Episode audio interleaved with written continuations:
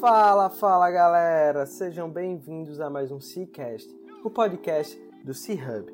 Eu sou Guilherme Oliveira, fundador e CEO do C-Hub Coworking, e estamos aqui em mais um episódio do nosso podcast. Nós acreditamos que um ecossistema conectado, ativo e forte é o caminho para construirmos um ambiente de negócio que todo empreendedor deseja estar inserido. Compartilhando informações e experiências, esperamos estar ajudando a todos que estão nessa missão conosco. E toda semana trazemos aqui um empreendedor que está disposto a colaborar conosco nessa missão. Antes de darmos start à nossa entrevista, gostaria de fazer um pedido.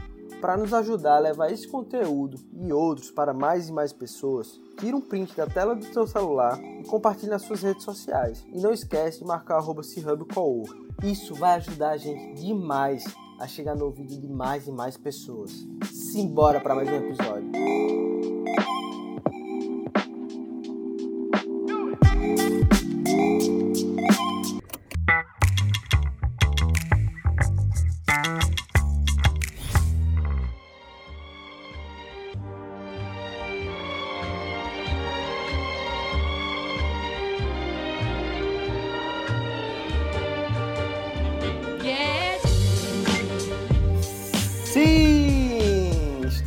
Aqui em mais um Cicast, o podcast do empreendedor raiz.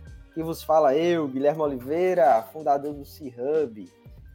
E estamos aqui para bater um papo sobre nuvens com Gustavo Ribeiro, um grande amigo, começou como cliente e pude acompanhar a jornada dele e da Tink, junto com seu sócio Paulo Fagiani, em diversos desafios, tendo que salvar diversas empresas com problemas de infra. Acho que não tem um cara melhor para a gente bater esse papo sobre. E eu já deixo aqui o desafio para o Paulo, né? Que está me devendo a gravação do nosso episódio. Grande Gustavo, como é que você está, meu amigo? Obrigado por aceitar nosso convite. Nada. Obrigado a você aí por todos esses elogios aí. Me deixa muito lisonjeado e é um prazer aqui estar tá dividindo esse espaço com você. Gustavo, antes da gente falar sobre arquitetura de nuvem, sobre os desafios da Tink, é, vamos eu queria que você trouxesse um pouquinho de contexto sobre você e dissesse para a gente quem é Gustavo Ribeiro. Bem, a, a minha história profissional, vamos dizer assim, ela é, ela é construída é, depois que eu, que eu começo no ensino técnico no que a gente que eu conhecia antigamente como Cefet, né? O pessoal hoje conhece hoje como IFRM. Então eu fiz informática lá, tudo voltado para a área de sistemas, é, na, mais pensando mais em atuar realmente nessa parte de servidores, etc. E depois seguir na universidade para fazer é, ciências da computação. E aí essa área de infraestrutura sempre foi algo que me chamou muita atenção, sempre me atraiu bastante. É, logo no, no, no, começo, lá no curso, na universidade, na Federal daqui do Rio Grande do Norte, consegui uma bolsa lá no laboratório do curso e fiquei trabalhando como monitor lá, como administrador de rede do laboratório. E aí de lá, enfim, trabalhei em prefeitura, governo do estado, trabalhei em empresas privadas aqui da região, até que um certo ano eu resolvi trabalhar numa empresa, uh, numa empresa privada e posteriormente virei sócio dessa empresa. Né? Então hoje a Tink, é, do ponto de vista de pessoa jurídica, né? Eu fui já funcionário da empresa e posteriormente me tornei sócio dela. Legal. É, é super interessante ver que você pôde viver um pouco de todos os mundos, né? Governo, é, como colaborador e agora como sócio. E você tem um back, background bem técnico. E quando você Isso. começou a empreender, quais foram os principais desafios é, de iniciar, de ter, ter atividade de gestão, só que a tua formação faltou um pouco disso. Sim, é. Eu, eu, no Cefet, incrivelmente isso, as pessoas talvez não tenham essa percepção, no Cefet foi, foi, o primeiro ambiente que eu tive, de certa forma, um pouco de aprendizado sobre empreendedorismo. Lá a gente tinha uma disciplina é, de empreendedorismo, e era também uma área que, de certa forma, me atraía. É tanto que quando eu fui fazer o vestibular, na época não tinha nem, era vestibular, fiquei muito em dúvida se eu fazia computação ou se ia para a área de administração. e eu acabei optando indo para computação, mas aí engraçado porque no destino depois eu acabei fazendo especialização lá na, no departamento de administração. Então foi dessa forma. Eu tentei conciliar é, depois de ter entendido que eu já tinha uma capacidade técnica, é, vamos dizer assim, já tinha ferramentas, né, é, para poder é, estudar por conta própria, ir atrás de, de, de, cursos ou de materiais que pudessem complementar a minha formação base. Eu depois fui estudar a área de administração para poder entender esse mundo muito mais do que de, de empreender, mas de gerir é, organizações gerir ambientes, enfim, ter uma visão global da parte de gestão. E eu diria que o maior desafio é, é exatamente a, a, as partes que você precisa, vamos dizer assim, prestar contas com o seu sócio, que é o governo. Então, essa parte realmente é a parte que eu sou, é, sou bem fraco, enfim, aí a gente conta aqui com algumas pessoas para nos ajudar nesse sentido. E eu acho que esse é o desafio, na verdade, de qualquer empreendedor, qualquer, qualquer pessoa que quer empreender Hoje, eu acho que o grande desafio é você é, aprender a lidar com esse sócio, que é o governo, as questões de imposto, as questões legais e tal, e entender como é que isso funciona, né? Saber como esse, como esse ciclo funciona para poder tornar o seu negócio interessante do ponto de vista econômico, né? E aí depois, assim, é, é tem um grande, tem um grande trabalho de entender o mercado onde você está atuando, como ele se comporta e como você deve se posicionar. A gente sempre tentou se posicionar no mercado é, do que o pessoal chama de oceano azul, né? Onde eu tenho poucas pessoas ali que estão é, concorrendo comigo, buscando é, os mesmos os mesmos cardumes ali, os mesmos clientes. Então a gente sempre procurou nas nossas ofertas, no, no nosso serviço, ter um grande diferencial de mercado. A gente sempre procurou se posicionar como algo totalmente diferente do que tinha no mercado e não só entrando no mercado que tem várias pessoas fazendo a mesma coisa. E aí essa é a nossa estratégia, uma estratégia que de certa forma vem dando certo, que a gente não tem, é, a gente não tem uma briga por preço, enfim, não tem esse, essa queda de braço para fazer com o mercado.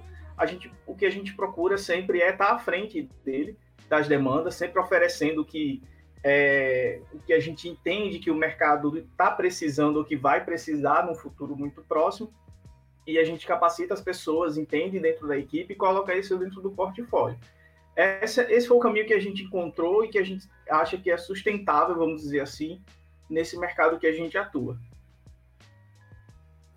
Massa, legal.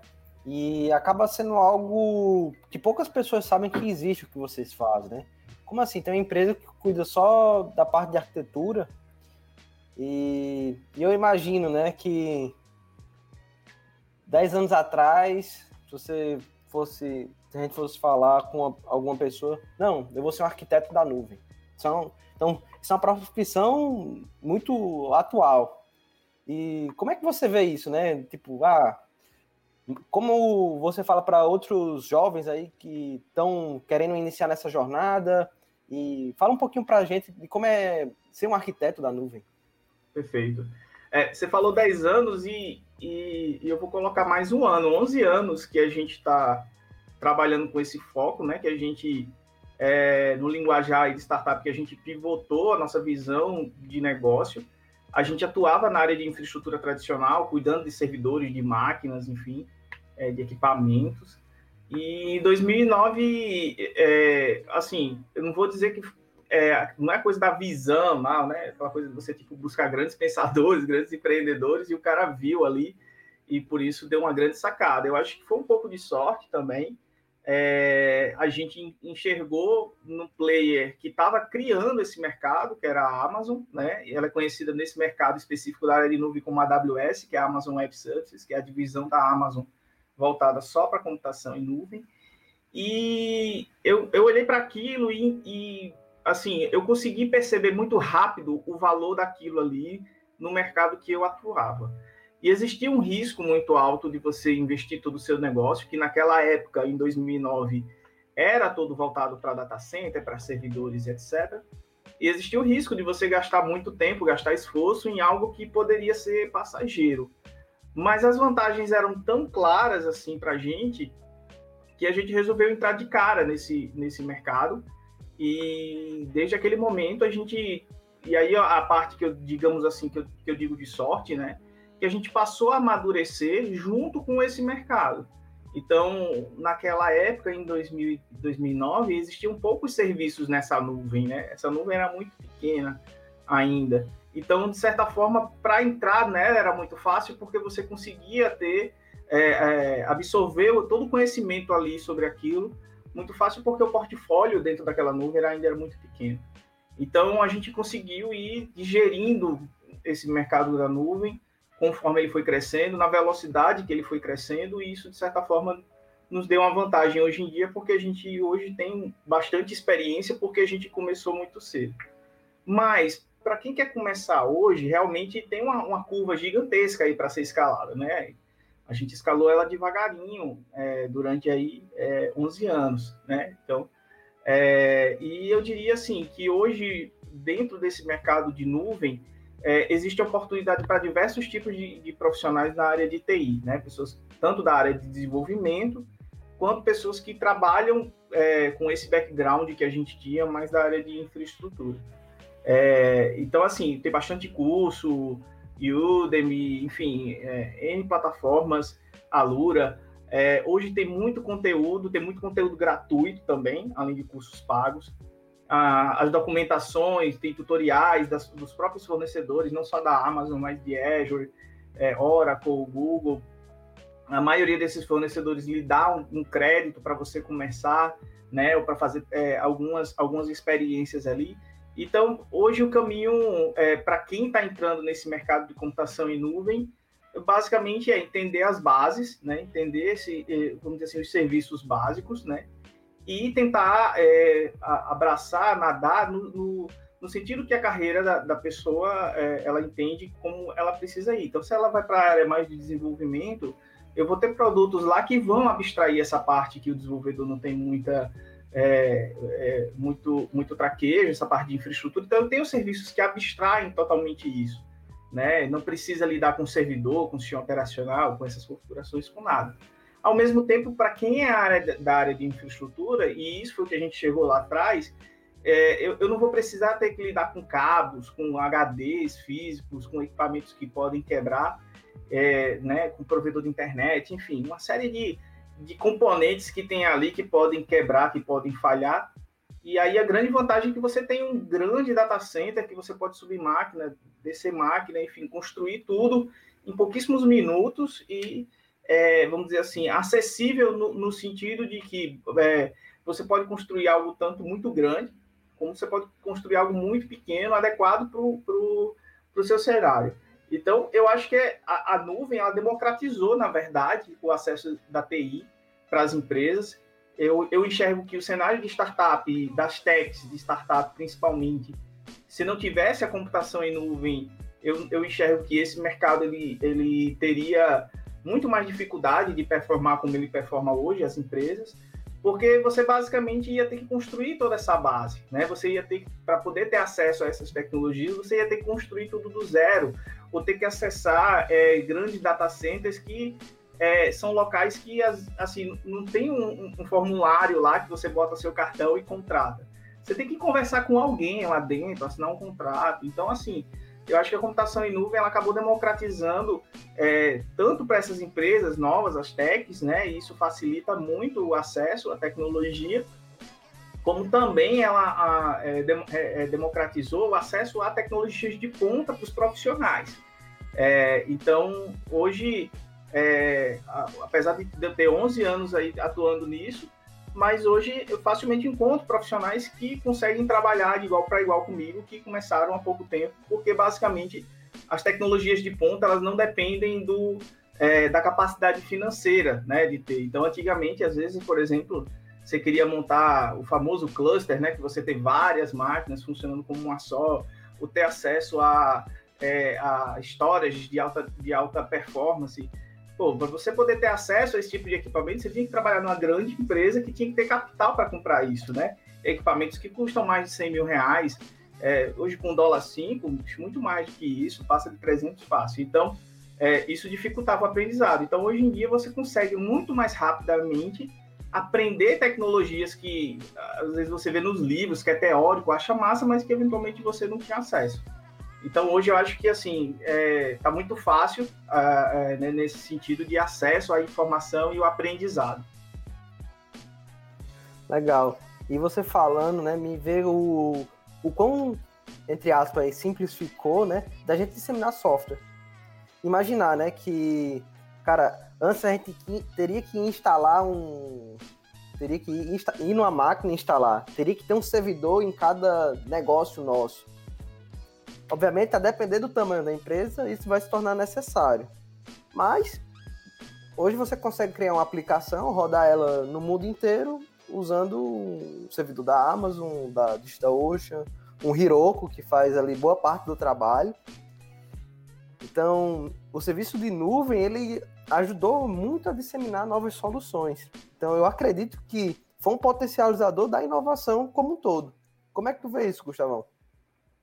Sim, com certeza. É, como eu falei, né, a, a, nuvem, eu acho que ela democratizou esse acesso das tecnologias de ponta que a, a, estavam disponíveis aí no mercado, mas que é, você tinha que fazer um aporte financeiro muito alto para poder ter acesso a elas, né? Então, hoje em dia, o, o meu trabalho e, e, o trabalho de qualquer pessoa que atua nesse mercado é, como eu, é basicamente escolher a, as ferramentas certas do tamanho certo para cada uma das empresas, né? Então, a gente tem empresas de todo tamanho. A gente, é, no nosso, na nossa carteira de clientes, a gente tem multinacionais, empresas que atuam é, em, em setores que são, por exemplo, extremamente regulados, etc., mas eu também tenho empresas que, tipo, tem menos de dois anos de vida, que tem pouquíssimos funcionários. E todas as duas empresas, sendo uma multinacional, sendo uma startup local, elas têm acesso a essa mesma tecnologia, né? Elas conseguem utilizar a mesma, a mesma, o mesmo recurso, né, computacional. É, e o que vai mudar de um para o outro é o volume, é quantas máquinas eu preciso, né? Quanto de tráfego que está passando. E aí, é, é, isso, de certa forma, o, o, o, trabalho da gente, de arquiteto de infraestrutura de nuvem, é escolher as peças certas e criar uma sinergia entre as peças. O que vai basicamente mudar de um cliente para o outro. Às vezes você tem a mesma arquitetura que serve para duas empresas, para duas, para duas plataformas, a gente olha muito para a aplicação, né? Então, a, às vezes, é, a mesma arquitetura serve para aplicações diferentes e o que vai mudar basicamente são o tamanho de cada uma dessas peças. Né? Então, a, a nuvem ela facilitou bastante é, o acesso à inovação, tanto por essa facilidade de você ter acesso a recursos de ponta, mas também, é, como você até citou aí o Heroku, né, que é um exemplo de um, é, de um provedor, de, um de uma empresa que atua nesse mercado de computação em nuvem, e ele abstrai né, uma série de complexidades, de, de, de recursos que você precisaria gerenciar. A nuvem também tem esse papel de, de transformar né, tecnologias que são, às vezes, é, que precisam de especialistas, de pessoas com alto, é, alto grau de conhecimento na tecnologia, e ela simplifica aquilo ali para entregar como um serviço, né? É, então, hoje você, por exemplo, tem tecnologias de aprendizado de máquina, de inteligência artificial, e aí você não precisa construir o cérebro dessa inteligência artificial. Você usa lá algoritmos que a, o próprio fornecedor já, é, já colocou para você, que de certa forma o mercado já conhece, já atua, e ele entrega para você isso de uma forma simplificada para que você basicamente conecte o seu software né, a essa inteligência. E aí você vai ser cobrado no, no formato do consumo, né? Então, quanto mais você usa essa inteligência, quanto mais vezes essa inteligência executa para você, você vai pagar mais. Então, isso de certa forma corta muito o custo de entrada, né? Você não precisa investir em criar algo, construir, criar infraestrutura, enfim, aprender aquilo tudo. Não, você pode basicamente comprar aquilo já pronto, você não precisa fazer nenhum investimento inicial. O custo é zero é, de investimento, né? E o custo ele se torna apenas de operacional. Então, você troca aí é, CAPEX por OPEX. Perfeito, perfeito. Trazendo um pouco para o mundo do coworking, né? Basicamente, o serviço de nuvem seria o quê? Você não precisaria ter que criar todo o escritório, ir lá na Leroy Berlin, é, comprar tinta, mesa, cadeira, você vai pagar ali uma mensalidade e vai usar todos aqueles serviços para poder comportar aquele teu software como fosse no cowork, seria o seu time. Então, fazendo essa analogia aqui, para quem está ouvindo a gente, não é um pouco afastado dessa parte mais técnica. É, perfeito. É, é, é exatamente isso. É, e, e, e, assim, tem várias analogias e a nuvem ela vai facilitando nesse sentido, né? Então, a nuvem você pode imaginar como um grande condomínio, né? Onde você tem vários prédios e cada prédio pode ser um serviço e você pode ir alugando pedaços, né? Pode ir alugando apartamentos desse, desse prédio e ao mesmo tempo você pode ir consumindo só quartos, né? Dentro de cada um desses apartamentos. Então você tem como fatiar em várias partes esse consumo, a depender do tamanho que você é como empresa ou dependendo do serviço que você vai colocar, você consome apenas uma parte, às vezes uma parte está mais como é, como é o coworking, né? Eu, tipo, é, a gente não precisa se preocupar com uma série de, de questões, tudo fica resolvido no coworking, chega uma conta que resolve tudo para a gente, e basicamente a nuvem é isso, ela constrói tudo, absorve todos os custos e entrega aquilo ali de uma forma é, recorrente ou, ou baseada em hora, enfim, é, você vai ter um, alguma métrica de consumo ali para lhe cobrar, né? E aí isso torna-se muito justo, porque você trocou esse investimento muito alto que você tem que fazer no começo para ter algo ali que é, é previsível, você consegue é, calcular e aí você consegue criar um negócio todinho, criar um serviço, criar um produto, todo baseado num software, numa tecnologia que já está pronta, né? E basicamente você coloca ali, você faz o seu brand, enfim, constrói toda uma camada por cima e, e aí vai fazer a parte difícil, que é vender, colocar no mercado, fazer o produto se tornar conhecido. Mas a parte tecnológica, né? A nuvem ajudou muito nessa, nessa, nesse time to marketing aí, né? Porque ele já lhe entrega muitas coisas prontas. Perfeito, perfeito. É, eu queria trazer agora para o pessoal alguns exemplos na vida real, né? Que eu sei que muitas vezes você, vocês conversam com empresas que estão começando a ter desafios com infraestrutura, mas não se dá aquela devida importância.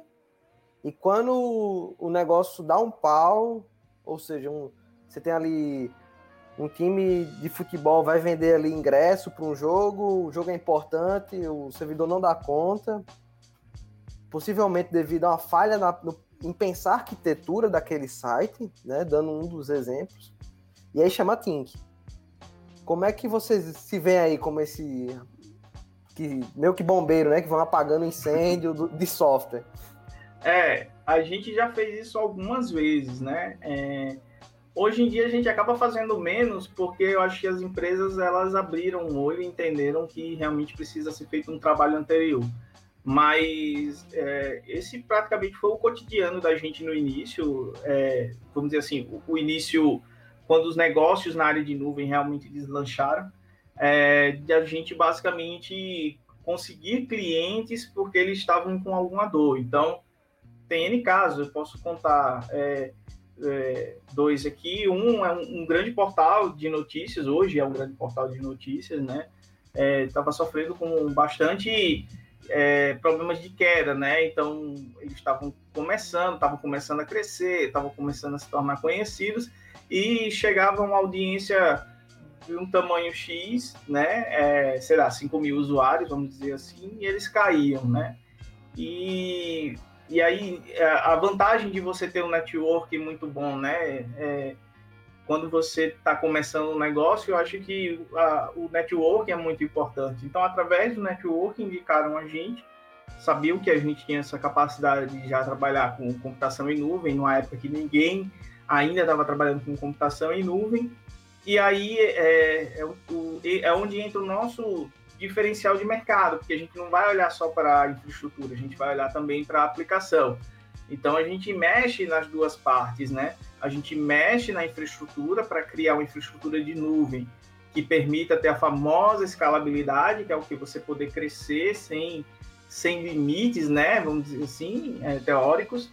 É, mas ao mesmo tempo a aplicação ela precisa estar tá, é, é, criada, precisa estar ajustada para poder aproveitar essa escalabilidade da nuvem, né? Então, não adianta também você pegar qualquer aplicativo antigo e colocar na nuvem e esperar que ele funcione como uma nuvem. Você precisa é, ajustar ele para utilizar melhor os recursos é, da área de nuvem.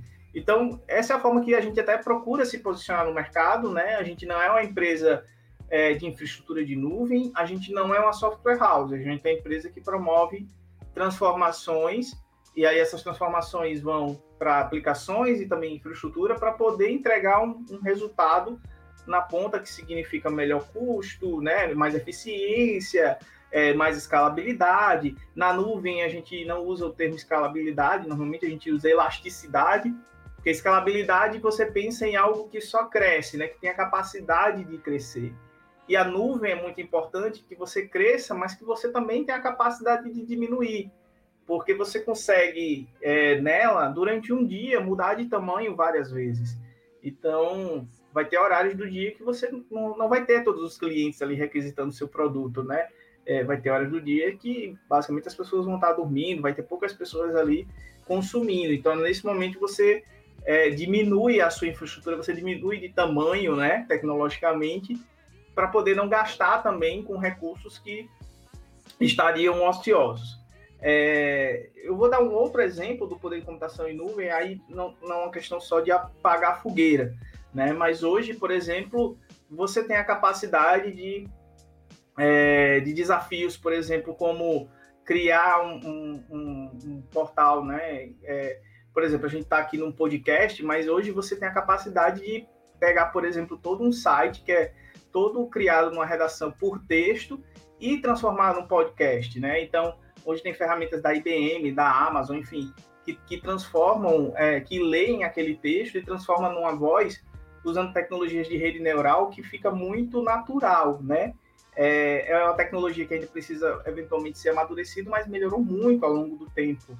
É, então ele escorrega por uma questão do idioma, né? Então, às vezes, nome próprio e tal, é que você percebe. Mas a gente colocou num cliente da gente uma tecnologia dessa é, como um, um, plus, né? Para os assinantes, para quem assinava o conteúdo, você tinha acesso ao conteúdo em texto e em voz, você podia consumir da forma que você quiser. E muitos usuários passaram feedback, tinham gostado muito do locutor e tal, coisas desse sentido. Então, as pessoas realmente chegaram a acreditar que era uma pessoa fazendo uma locução ali.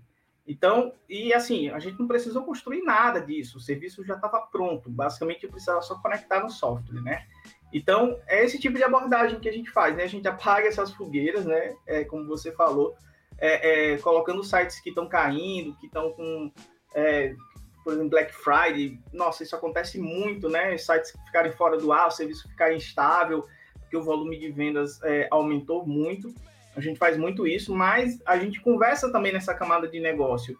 A gente procura entender o que, que o, o, o, o usuário daquela ferramenta, daquele aplicativo, daquele site está buscando e a gente procura é, entregar dentro desse portfólio da nuvem alguma tecnologia que possa agregar dentro do produto. Legal, legal. Esse exemplo aí da Black Friday é fantástico. Já vi o Alfredo Soares, que é um, ele fundou a Vtex, não sei se você, conhece. Conheço. É, ele quase quebrou, cara, porque para quem não conhece a Vtex, é uma empresa que eles criam e-commerce. Então, meio que você mesmo pode criar o teu e-commerce. E aí, imagina só, ele tinha uma ferramenta onde tinha vários negócios que eram digitais por conta da Vtex, só que ele tinha um problema de infra. E aí, numa Black Friday, o sistema caiu completamente. Na Black Friday, que é um dos, um dos dias mais importantes do varejo. E aí esse cara ele teve que botar nas costas essa culpa e esse desafio e ter que resolver por uma questão de infra, né? Então, num dia super importante. É, a, a Vetex, se, se as pessoas olharem para trás em relação ao histórico da Vetex, ela fez algumas aquisições que trouxeram esse conhecimento para dentro da empresa. Então, assim, eu conheço pessoas que trabalharam em empresas que a Vetex foi adquirida e que, e que já estavam trabalhando com a nuvem, já estavam com essa visão.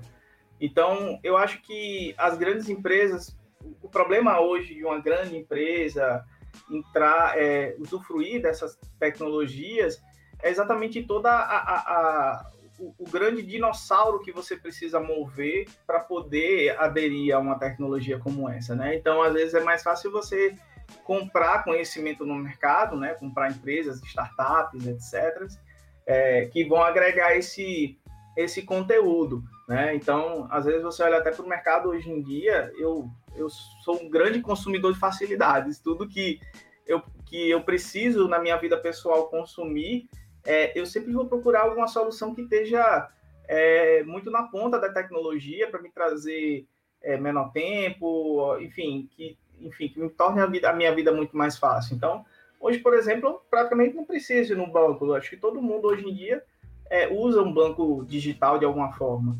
E o, acho que um dos bancos hoje que são mais falados, né? Sei nem se pode já chamar de banco, mas enfim, questões jurídicas. Mas o Nubank, quando surgiu, ele rompeu isso. Então, o Nubank ele surgiu depois dessa, dessa época já da nuvem, né? Ele já nasceu na nuvem e isso eu acho que traz um, um grande diferencial é, no, dentro dessa visão dos serviços. A empresa já tem essa visão muito voltada para computação em nuvem. Aí os outros depois estão vindo atrás, assim, é, é um mercado que ainda precisa muito é, usufruir disso aí. Então, eu vejo que mercados, mercados, empresas, produtos que surgiram ali depois de 2000, é, 2014, 2015, eles já praticamente, se eles não nasceram na nuvem, eles perderam uma grande oportunidade de, é, nesse mercado de tech, né, de ganhar uma grande vantagem em relação ao mercado que que já, que já existia, porque a nuvem, eu acho que para mim, uma, um, pensando como empreendedor, uma das grandes vantagens da nuvem é você praticamente é, diminuir a, a, a em, em, alguns meses, semanas, o time to market, de você trazer aquela ideia, colocar luz naquela ideia, né? Então, é, eu, eu, o que a gente tem promovido com os clientes sempre é muito isso, é a capacidade de fazer entregas muito rápidas, né? Uh, a gente tenta, sempre tenta passar isso para todos os stakeholders, aqueles, principalmente aqueles de negócio, que as decisões de irem para a nuvem elas vão facilitar nesse sentido, de você discutir internamente, criar um produto, é, pensar uma ideia, pensar uma funcionalidade nova e você conseguir rapidamente colocar isso no mercado. E você ter a opção, inclusive, de testar isso, falhar e não gastar tanto por falhar, né? Então, é, é, a nuvem também facilita muito nisso, e é um, é um, é um aprendizado, né? Principalmente nesse mercado de, de startup, quem está criando um produto, se for falhar, tem que falhar muito rápido, porque é, se você demora muito para falhar, você vai queimando dinheiro. E aí a nuvem ela ajuda nisso porque você não precisa fazer o investimento da infraestrutura, né? Basicamente você vai pagar por aquele momento ali que o seu produto foi para o ar e não funcionou. Então, quando você tem uma grande empresa, cara, isso lhe dá muita vantagem, né? De, de tanto ter a velocidade de pôr no mercado, quanto eventualmente você entender o que o produto não performa, etc. E você retira e basicamente você cortou um custo operacional. Você não teve que. É, você não, não fez um investimento ali que você vai olhar para aquilo ali e vai ficar encostado, né? Perfeito. É aquela questão, né? Fale rápido, fale constantemente, e a, mas aprenda, é. né? Então, eu acho que é.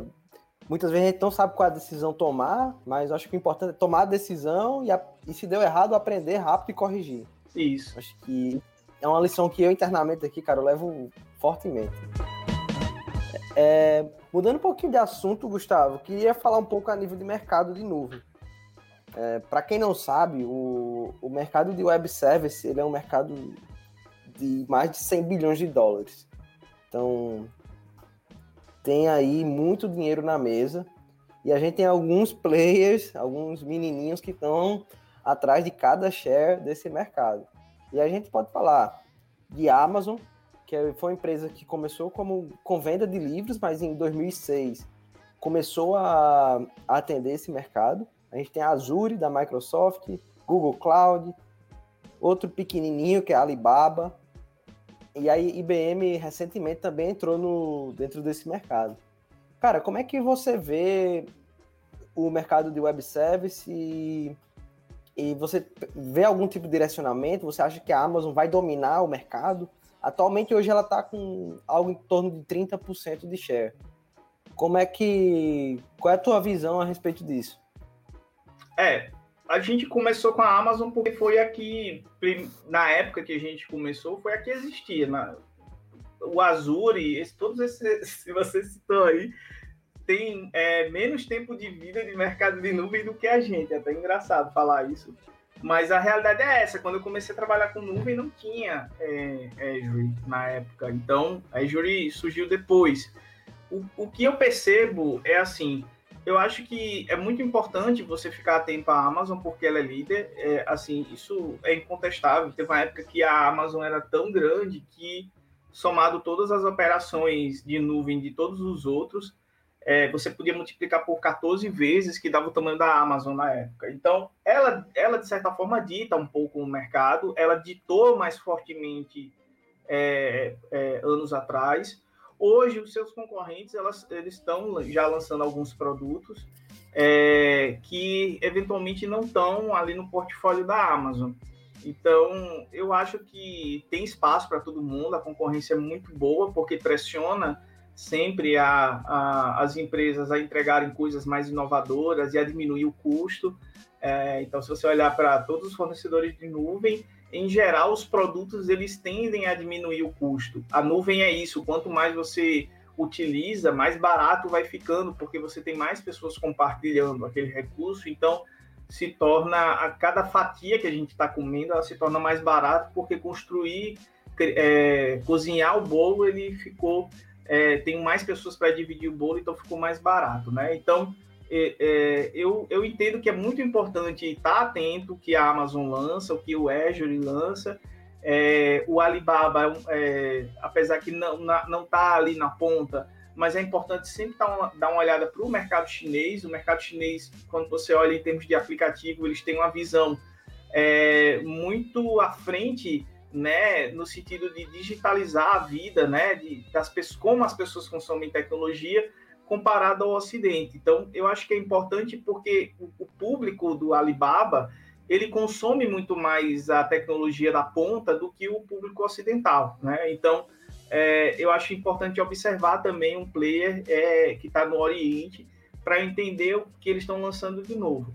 Mas é, é basicamente isso. O, os dois últimos anos da, e aí eu vou falar mais por Amazon, porque é o que a gente acompanha mais, é, a gente participa dos eventos de lançamento.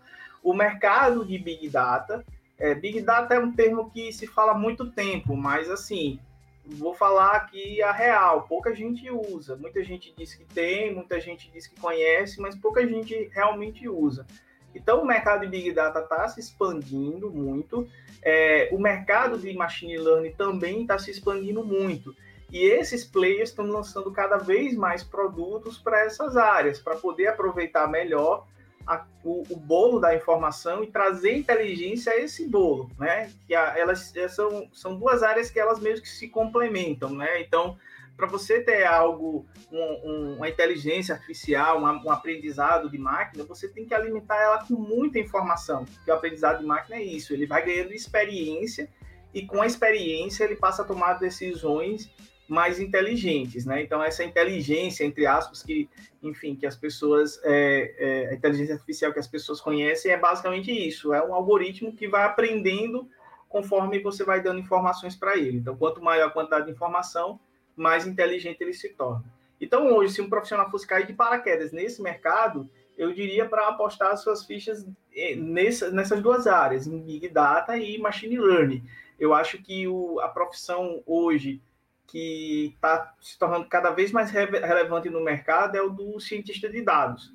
É, é, um, é um profissional que é escasso, é, é, uma, é uma profissão que ela tem um viés que não é só computacional, ela tem um, é, precisa de, de estudo da área de estatística, matemática, é, álgebra, enfim, tem alguns conceitos que são importantes você entender. É, então, esse profissional, ele realmente falta no mercado. Eu fui a um evento da própria Amazon em São Paulo há acho que um ano, um ano e meio, alguma coisa assim, em São Paulo, e tinha pouquíssimas pessoas, é, assim, pouquíssimas pessoas no evento. O evento era pequeno porque tinha poucas pessoas, mas eu era o único cara de infraestrutura, o resto era tudo desenvolvedor. Então também o mercado ainda não está tão diverso nesse sentido de, de, é, de é, digamos assim, de competências, né, de profissionais. Então, eu acho que é um mercado que ele vai crescer muito. Ah, as empresas já estão pedindo isso, mas assim, estão pedindo tipo para colocar hoje em produção. E não tem profissional para atender isso, né? Então, eu acho que seria uma área para quem assim é, tá querendo, tá começando agora, tá querendo investir tempo para estudar alguma coisa que realmente possa render frutos, seria essa área de Big Data de Machine Learning. E em todos esses fornecedores, na Amazon, no Azure e no Google, vão ter soluções, é, vão ter produtos, serviços que vão apoiar essa área aí de alguma forma, trazendo mais ou menos, é, é, é colocando mais ou menos é, recursos né, para o, o usuário utilizar.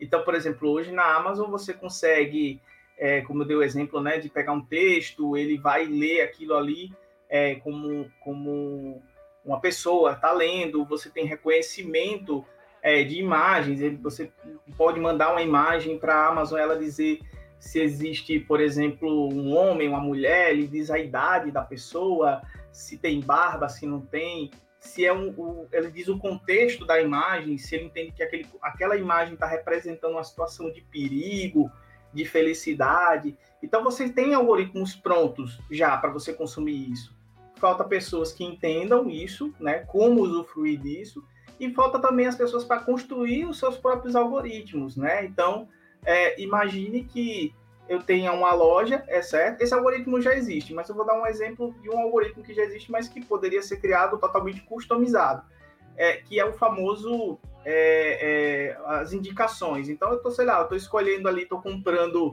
uma é, uma geladeira e ele pode recomendar para mim eu comprar é, garrafas de vidro, comprar um fogão, enfim. Ele começa a, a criar ali para mim uma série de recomendações que ele entende que outros usuários também compraram junto com isso.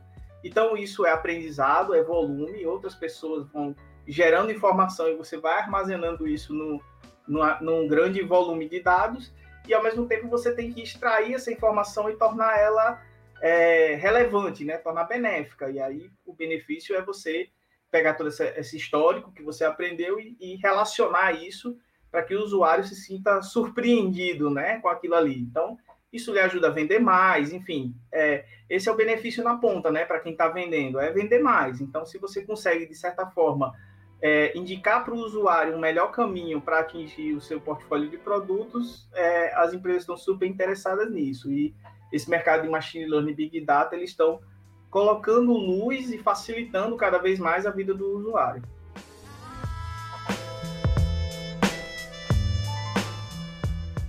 Perfeito, Gustavão. E você falou essa questão, né, de do mercado estar tá buscando cada vez mais esses tipos de profissionais e eu concordo plenamente contigo. A gente tá vendo aí Magazine Luiza, lojas americanas, é, Mercado Livre, é, todas essas empresas, elas estão virando tech companies, não, não tem outro caminho, cara.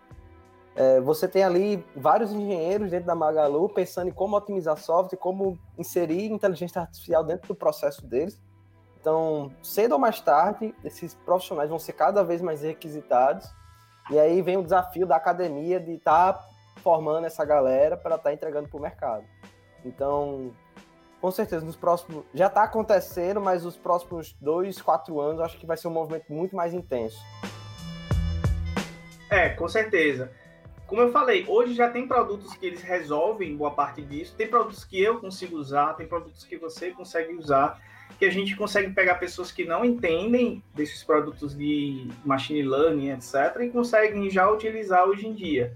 Mas, claro, quando você fala de grandes companhias, como você citou, né, Magalu, lojas americanas, enfim, é, eles, vão, eles vão buscar coisas que se encaixem, que defite com o negócio deles. E, às vezes, esses produtos prontos que estão no mercado é, não são suficientes para a demanda dele. Aí você tem que criar algo realmente, um, um motor, um, um, uma engine que sirva para aquele cliente lá, né, específico, é, que ele possa interagir com vários outros serviços que estão ali com várias outras informações. Então, eu, te, eu tenho percebido isso cada vez mais. É, é uma área que hoje é, eu apostaria bastante como, como uma área que vai ter é, muita demanda e falta de profissional no mercado. Com certeza. Mestre, a gente está caminhando para o final do nosso papo e eu queria entrar agora no nosso momento filosófico, né? São algumas perguntas que geralmente o convidado não está, não está preparado, tá? Mas são perguntas que geram algumas reflexões. Eu acho sempre legal e eu sou sempre surpreendido pelas respostas. Tá preparado? Tô, tô preparado, sim. Então vamos lá. Gustavão, que livro você está lendo agora? Cara, eu não tô lendo ainda, mas ele tá aqui para eu ler, que é o livro do Elon Musk. É, eu acho que para empreender precisa ter muita coragem, e coragem significa risco.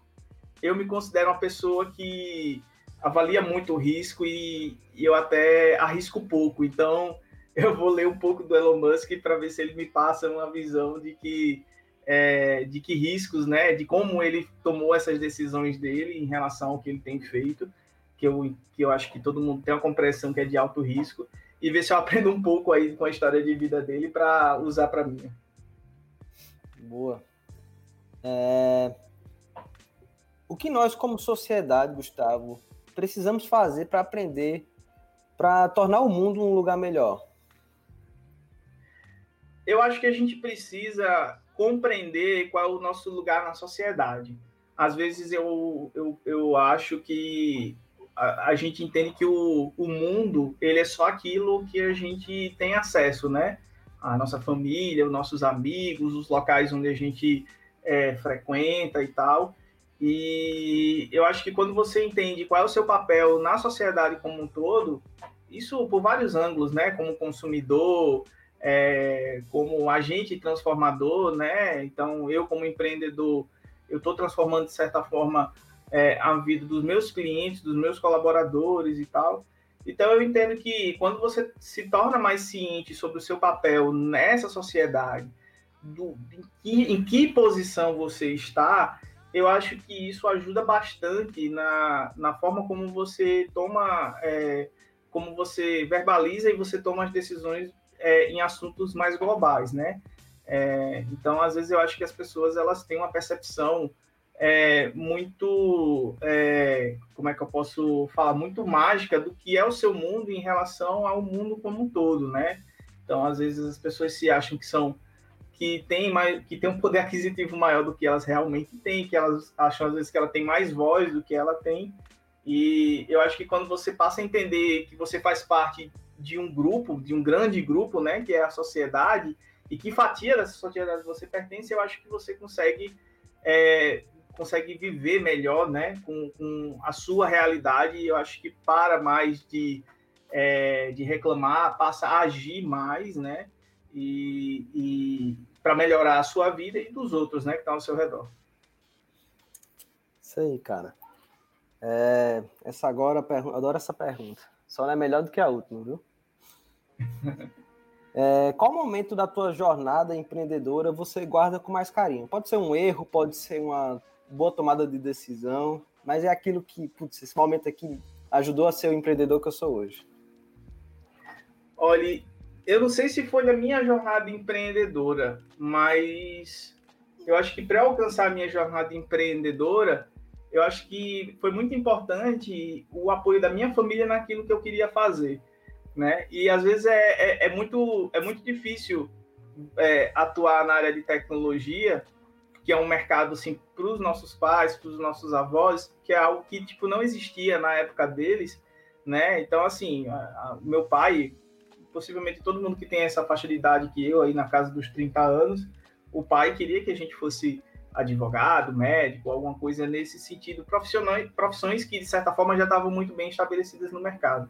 E para você atuar é, em profissões de inovação, nessa área de inovação, é muito importante você ter apoio naquele momento onde você não, você não consegue fazer a roda girar sozinho. Você precisa de apoio financeiro, enfim, dos seus pais. Então, eu acho que a, a minha família foi muito importante para eu chegar onde eu cheguei, porque eles acreditaram no que, no que eu estava vendo, mesmo eu tenho pouco, pouco tempo é, tendo pouca experiência, tendo pouca maturidade, mas é, eu acho muito importante esse apoio é, de, das pessoas que estão ali no nosso redor, de acreditar que a gente consegue performar, né? Então, é, eu sou muito grato pelos meus pais terem investido é, em mim, na minha ideia. Eu sempre quis trabalhar com tecnologia. É, eu, um eu lembro, e, e, um aniversário meu recente, a minha mãe resgatou esse brinquedo é, meu e me emocionou bastante. Então, não sei se é da, da sua época, Guilherme, ou da época das pessoas que estão ouvindo. Então, teve um, teve um Natal que eu ganhei um Pense Bem, que é como se fosse um, é um computadorzinho que vinha as revistas e tal, e você brincava ali naquele computadorzinho.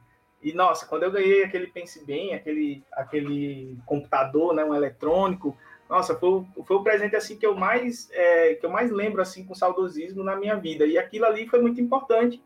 É, foi um sinal dos meus pais em, no sentido de tipo, pô, você gosta disso, então eu vou apoiar você nisso. Cara, mas legal. O Pense Bem não é da minha época, mas eu dei um Google aqui já, eu, eu vi que artefato é esse. É, dei um então, Google aí, não... Pense Bem aí, porque é, é bem interessante a ideia. Na época era um negócio sensacional, assim. Hoje em dia você olha assim, vê e entende como ele funciona, acha bobinho, mas, pô, na época era um negócio, assim, de outro mundo. E não era barato na época isso aí. Imagino, bicho.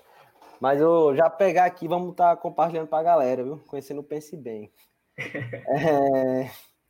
Chavão, para a gente fechar, se você pudesse mandar uma mensagem no ouvido de milhares e milhares de pessoas, que mensagem você passaria? Nossa, essa aí foi a, a mais difícil de todas. É, é, porque, assim, dar conselho é algo que. é, eu acho que dar conselho é algo que você tem que estar muito comprometido em fazer para sua vida. E assim, na verdade eu vou dar um conselho que eu que eu tô tentando me dar, né? Que é arriscar, né? Arriscar mais, é, acreditar mais no, no, nos seus sonhos. Eu acho que, claro, todo risco é, é, você você precisa calcular, mas eu entendo que talvez essa a minha geração e as gerações que vêm depois elas têm muito, muita ferramenta, muito potencial hoje que as gerações anteriores não tiveram, em termos de acesso à informação, acesso à educação, enfim, acesso a uma série de recursos. E hoje em dia, basicamente, eu entendo que se as pessoas arriscam mais, se elas colocam mais a cara, se elas gastam mais tempo naquilo que realmente pode transformar a vida delas, eu acredito que isso pode realmente dar muito bom. Você diminui muitos riscos com, com dedicação. Então, eu acho que é isso. É, é, e aí, quando eu falo no sentido de arriscar, é de tipo, acreditar no, no que você sonha, naquilo que você acredita, mas fazer jus a isso, né? Então, assim, não adianta você dizer que quer fazer algo que, e, e não pôr o risco, né? Gastar o seu tempo, etc. Então, eu acho que é isso. É algo que eu tento fazer cada vez mais, que é arriscar mais, é, colocar mais fichas naquilo que eu acredito, né? Ser o meu próprio patrocinador das minhas ideias e tentar fazer elas, é, elas reverter, é, reverter aquilo naquilo que eu acredito, que é resultado.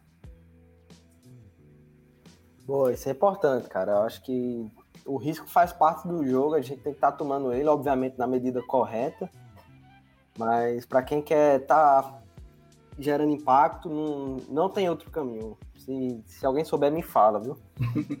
é, e quanto mais jovem, é, quanto mais jovem você tiver usando do risco, melhor, porque você acaba, é, assim, você tem um recurso que é limitado, né, que é a sua vida. Então, você tem a expectativa de vida aí média aí da, das pessoas no mundo. Esse é o, é o frame que você tem para executar todas as suas ideias. Então, quanto mais cedo você começa a fazer, melhor, né? Quanto mais você arriscar mais cedo, né? Melhor.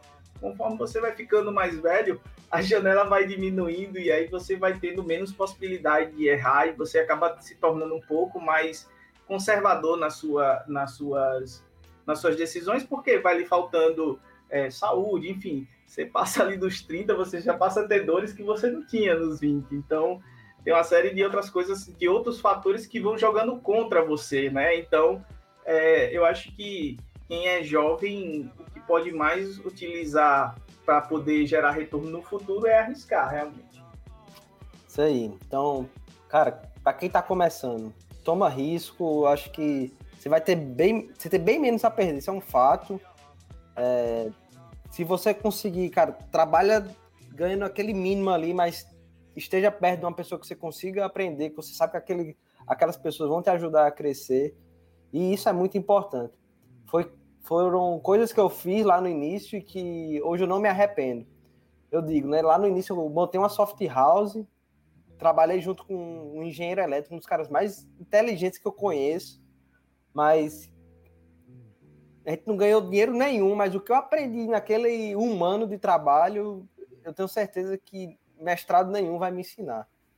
É, eu, eu, eu, eu tenho uma pessoa que hoje é meu amigo, que é o professor Manuel Veras, é, que ele me trouxe muitos ensinamentos nessa minha jornada como estudante, enfim.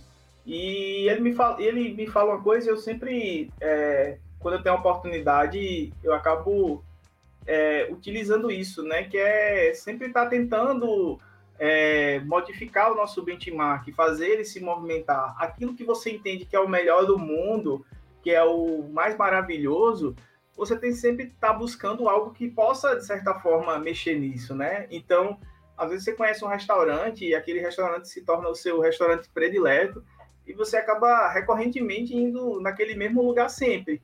Isso lhe fecha a porta para você conhecer, talvez, outro restaurante que seja melhor que esse que você conhece. Então, eu, eu, eu, eu busco meio fazer isso na minha vida, está sempre alterando meu benchmark. Eu acho que viajar também é muito bom para isso, conhecer outras visões de, de, de, a cultura, né, diferente. Então, pô, você sai aqui de Natal, vai ali para São Paulo, pô, é todo mundo brasileiro, todo mundo fala português, mas a vida funciona de uma forma muito diferente, porque você tem uma cidade que ela funciona diferente.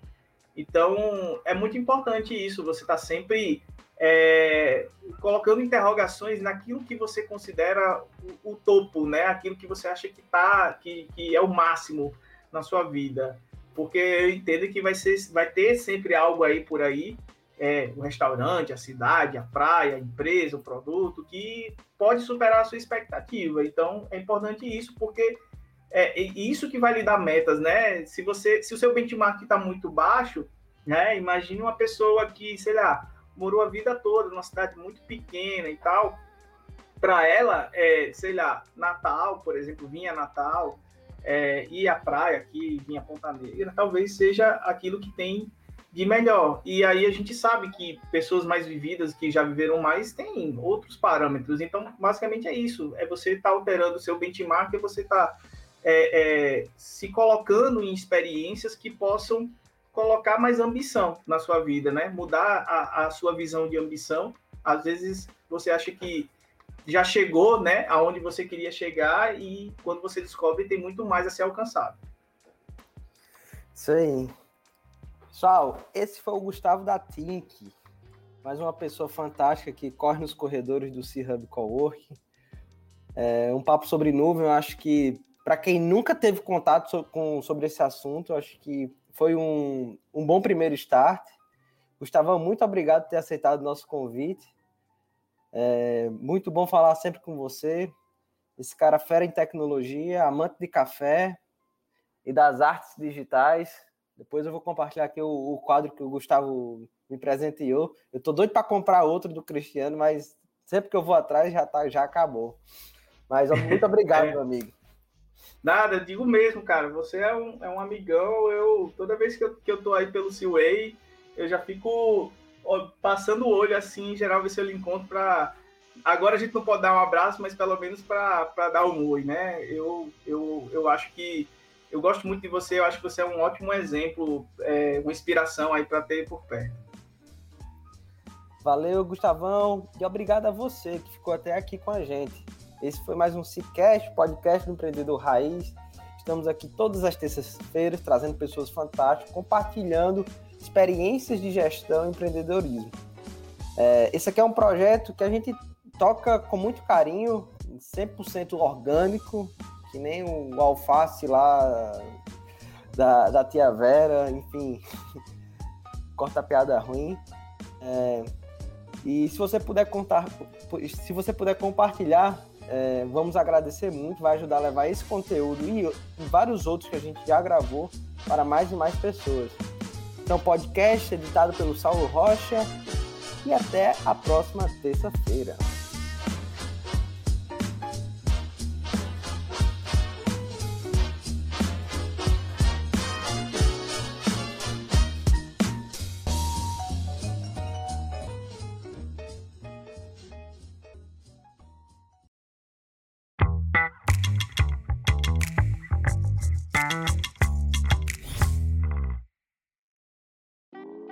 Este foi mais um episódio do Cicast e fico muito feliz por você ter ficado com a gente até aqui.